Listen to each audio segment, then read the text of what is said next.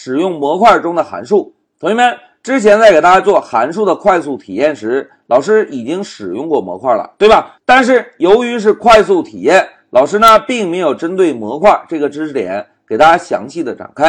同学们来看啊，模块啊是 Python 程序架构的一个核心概念。哎，同学们看，核心概念是不是意味着模块这个知识点还是非常重要的，对吧？那为了让同学们对模块有个更好的理解和体会，老师呢会根据我们学习的进度。针对模块啊，分阶段的给大家导入。同学们来看到目前为止，我们对模块的认识是什么？哎，非常好，我们可以把模块看成一个工具包。这个工具包中提供有一个又一个工具。当我们想使用这个工具包中提供的工具时，就可以使用 import 这个关键字导入这个模块。导入之后就可以使用模块中提供的工具了，对吧？这是我们现在为止对模块的认识。那在这一小节中啊，老师呢就要针对模块给大家做进一步的拓展。同学们来看啊，在 Python 中啊，每一个以扩展名 py 结尾的 Python 原文件，注意啊，每一个以 py 结尾的文件都是一个模块。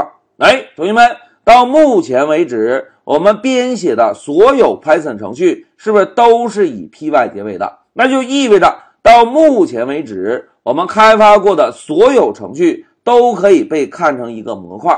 那既然是一个模块，是不是就意味着可以使用 import 这个关键字导入这个模块呢？哎，答案是肯定的，一定可以。那我们编写过的程序中又提供有哪些工具呢？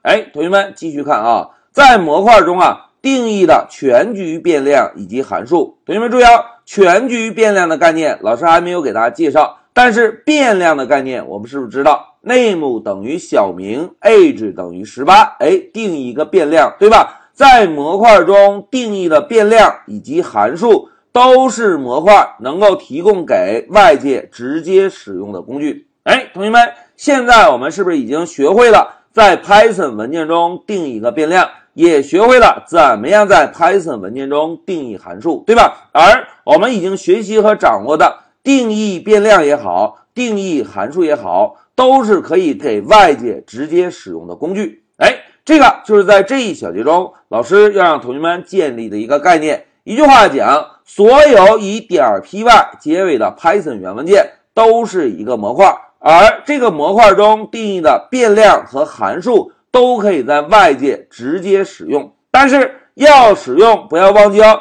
应该使用 import 这个关键字，先导入一下模块，导入之后就可以直接使用了。好，讲到这里，老师先给大家介绍了一下模块的概念。一句话讲，所有点 py 的文件都是一个模块。